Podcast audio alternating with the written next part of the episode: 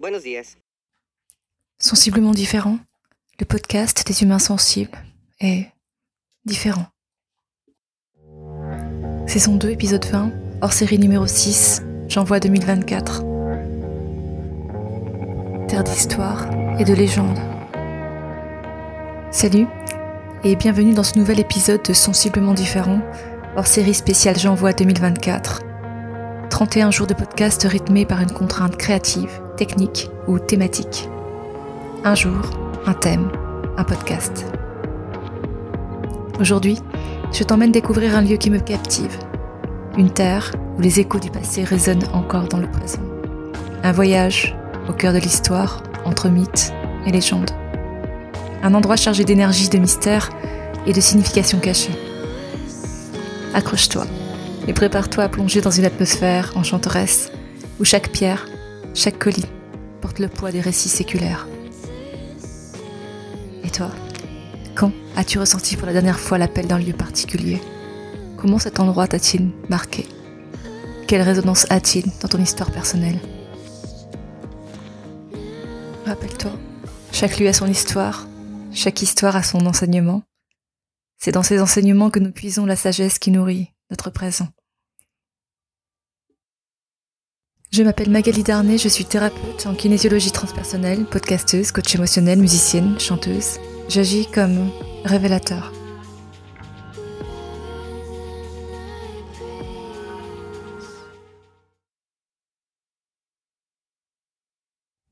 Il existe une terre de légende, une île mystique, balayée par les vents atlantiques. L'Irlande. Des collines verdoyantes portent les traces des histoires anciennes. Des rivières murmurent des contes où la frontière entre le monde des vivants et des morts s'estompe.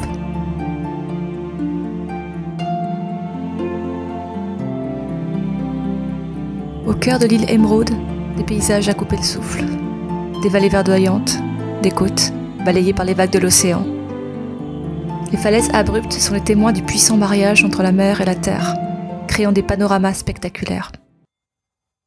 Au-delà des éléments, l'Irlande porte en elle une atmosphère unique, d'histoire et de légendes celtes, de magie, d'héritage gravés dans ses pierres. Ici, la frontière entre le réel et le fantastique s'estompe. La nature et la mythologie semblent se mêler dans une danse intemporelle. À l'est, dans la province du Leinster, s'étend la vallée verdoyante de Boyne. La rivière Boyne traverse les comtés de Meath et de Louth. Une région empreinte d'histoire et de mythologie, avec des sites archéologiques majeurs qui remontent à plusieurs millénaires. Des châteaux médiévaux, des monastères en ruine. L'Irlande était traditionnellement divisée en quatre provinces. Le Leinster à l'est, le Munster au sud, le Connacht à l'ouest, l'Ulster au nord. Une cinquième province représente le centre, ou Meath. Des champs, verts et dorés s'étendent à perte de vue. Lorsque tu aperçois les tumulus antiques de Dowth, de Newgrange et de Knowth, Knowth, ces pierres gravées et ces 17 petits tumulus, datant de plus de 5000 ans, tu peux presque ressentir la sagesse qui émane de ces témoins du passé. Newgrange présente un alignement incroyable. Chaque année, au solstice d'hiver, un faisceau de lumière provenant du soleil levant descend sur un passage de 19 mètres jusqu'à la chambre en forme de croix en son cœur. Devant toi émerge la colline de Tara. Des vestiges de monuments et d'enceintes circulaires marquent les lieux où autrefois les hauts rois d'Irlande étaient couronnés. Ces couronnements étaient entourés de rituels complexes, symbolisant l'union entre le pouvoir terrestre et le divin. Les légendes racontent que Tara était le lieu où les dieux et les hommes se rencontraient. À première vue, la basse colline verte avec ses terrasses éparpillées semble peu engageante, plutôt comme l'image de l'Irlande donnée par le poète, celle d'une pauvre vieille femme dont l'habit usé cache la splendeur passée. Mais l'habit visible de Tara fait de tertre, de remblais et de pierres cache mal la mythologie et l'histoire les plus riches de l'Irlande, que l'on peut découvrir couche après couche. Nous pouvons encore regarder dans le tertre des otages, édifiés il y a 5000 ans par un peuple néolithique qui décorait ces pierres et aligner son entrée sur les mouvements du soleil, à Imbolc et Samen. La Fall, ou pierre de la destinée qui criait quand le juste héritier du royaume l'a touché, se dresse encore sur le Ranuri, le fort des rois. Et ce que nous ne pouvons plus voir, nous pouvons l'imaginer. Les cinq anciennes routes qui reliaient Tara au reste de l'Irlande. Les feux sacrés allumés au sommet par les vagues successives d'envahisseurs. Les fêtes splendides de Samain. L'union rituelle du futur roi avec la déesse de la contrée.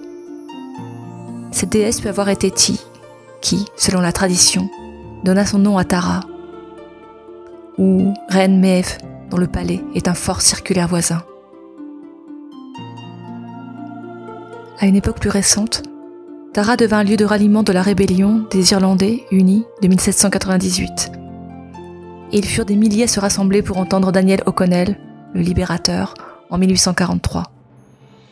Même un petit groupe de militants irlandais s'y rassembla avant le soulèvement de Pâques en 1916.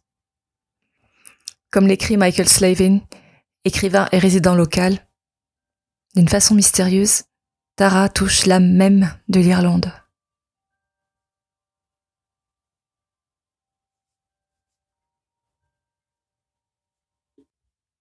L'année celte est divisée en quatre saisons dont chacune débute par une fête. La première de ces fêtes est celle du 1er février, appelée Imbolg, consacrée à Brigade, déesse de la fertilité. Elle correspond à la naissance des agneaux et à la lactation des brebis. La seconde, Beltaine, arrive le 1er mai avec le début de l'été, l'espoir des bonnes récoltes et la croissance des troupeaux. La troisième, le 1er août, Lugnassad, est dédiée au dieu Lug, qu'il aurait fixé pour honorer sa mère nourricière. C'est la fête des moissons. Quant à la quatrième, c'est celle de Samain, celle du Nouvel An, celle des feux de la paix comme le signifie son nom. Elle est située dans la nuit du 31 octobre au 1er novembre.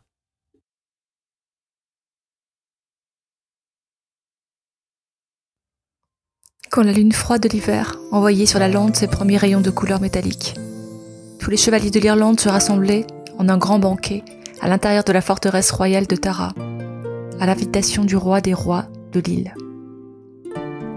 C'était le banquet du nouvel an celte, celui de la nuit de Samen, et en ces temps-là, sous le règne de Cornac MacArt, ce banquet n'avait rien d'une fête. Les citadelles les plus imprenables, les châteaux les mieux armés, les palais les plus protégés, opposaient une bien piètre défense aux esprits démoniaques venant hanter cette nuit-là la vie des mortels. Parmi tous ceux qui quittaient leur cachette magique, tertres, éloques, forêts et cavernes, il n'était un plus redoutable que les autres, descendant d'une race autrefois chassée par les mortels. Il avait jeté son dévolu sur la colline de Tara, où s'élevait la forteresse royale de la Verte Erin. Il s'appelait Eileen, créature fantomatique, et vivait le reste de l'année dans la caverne de Cruacan, pas très loin de Roscommon, dans le Connacht. Cette caverne fut appelée la porte de l'enfer par les moines copistes du Moyen Âge. C'était déjà, à l'époque des druides, l'une des entrées donnant accès à l'au-delà, habitée par les demi-dieux des temps d'avant. Hélène, ombre mélodieuse, parcourait l'espace et le temps en portant une harpe magique. Chaque nuit de sa mène, sa musique enchantée plongeait dans un sommeil profond, les défenseurs pourtant valeureux de la citadelle royale. Alors, se glissant à l'intérieur, Hélène embrasait le palais en crachant le feu. De nombreux chevaliers endormis périssaient dans les flammes. Quelque temps avant le nouvel an se présenta aux portes de Tara un jeune guerrier qui répondait au nom de Fionn MacCumail. Fionn, ce qui signifie bon, poli, agréable, fils de Cumail. Tous les chevaliers se souvenaient de Cumail, l'ancien chef de la Fianna, l'armée mythique de l'Irlande, regroupant en son sein les plus nobles guerriers. Le nom même de Cumail, voulant dire ciel, était apparenté au dieu de la guerre, et Cumail était sans doute pour cela considéré comme un guerrier invincible. Cumail ne respecta pas les conseils des druides instruits par un mauvais présage. S'il épousait la belle Murna au cou blanc, dont il était tombé amoureux, il serait massacré avec les siens et n'aurait pas de descendance. Il passa outre. et ce qui devait arriver survint. Il perdit la vie et le commandement de la Fianna, mais Myrna échappa au massacre et donna naissance à Fionn.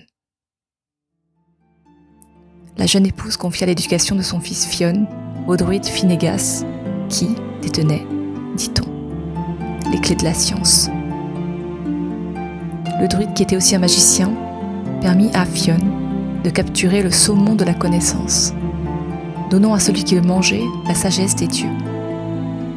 Aujourd'hui, Fionn, nourri des préceptes du druide et de la chair magique du fameux saumon, venait, en toute simplicité et naïveté, demander au grand roi Cormac MacArt le commandement de la Fianna qui, selon lui, lui revenait de droit.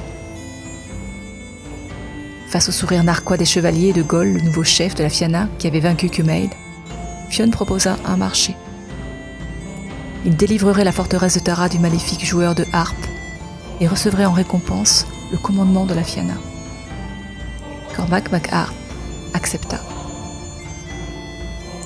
Quand vint l'heure du Samain, les lourdes portes de la forteresse royale de Tara furent bouclées. Tous les défenseurs de la citadelle prirent place, alors que les chevaliers de la Fianna s'attablaient autour de Cormac MacArt dans la grande salle des banquets. Une place restait vide, celle de Fionn MacCumail. Au-dessus des plaines de Tara s'éleva la musique tant redoutée de tous ces guerriers que pourtant rien d'autre n'effrayait.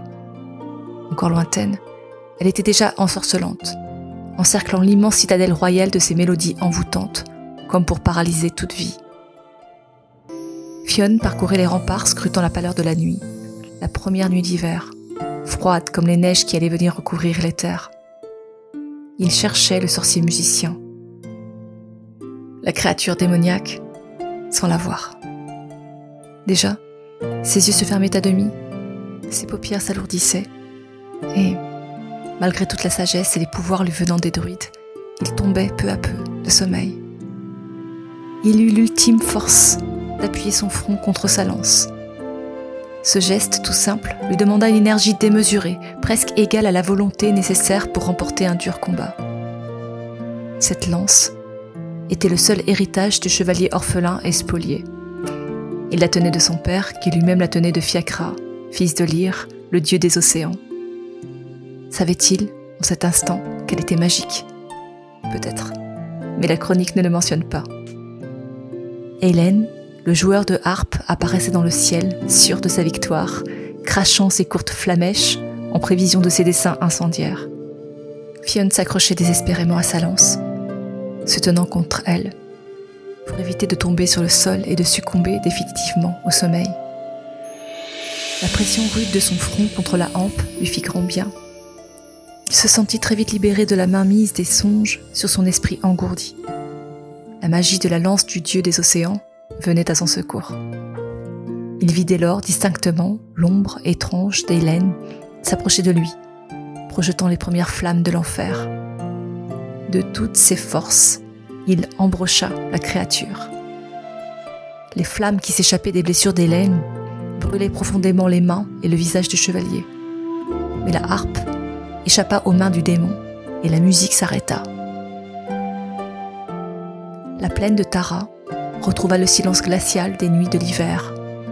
Les feux de l'enfer s'estompèrent, car la créature, percée de toutes parts par les coups répétés de Fionn, s'évanouissait lentement dans la clarté de la lune.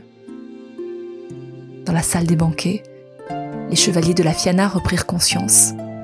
Le fils du grand Kemail était donc victorieux le roi tint parole et installa Fionn à la tête de la Fianna, chassant Gol, qui avait pris la place du père du jeune guerrier. Fionn MacCamel, que les chroniqueurs appellent également Finn MacCool, devint le champion de l'Irlande. Il reste l'un des plus fameux héros du légendaire irlandais. On dit même qu'il n'est pas mort et qu'il dort au plus profond d'une caverne, attendant qu'on l'appelle à l'aide si besoin est, restant ainsi à la disposition de la Grande Irlande.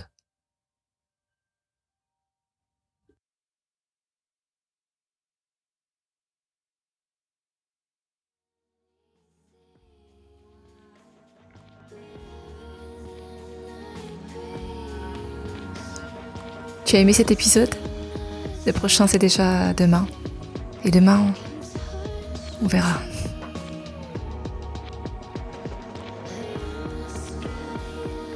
Abonne-toi à ce podcast que tu peux trouver sur toutes les plateformes pour ne rien manquer et participer à cette aventure extraordinaire, la tienne.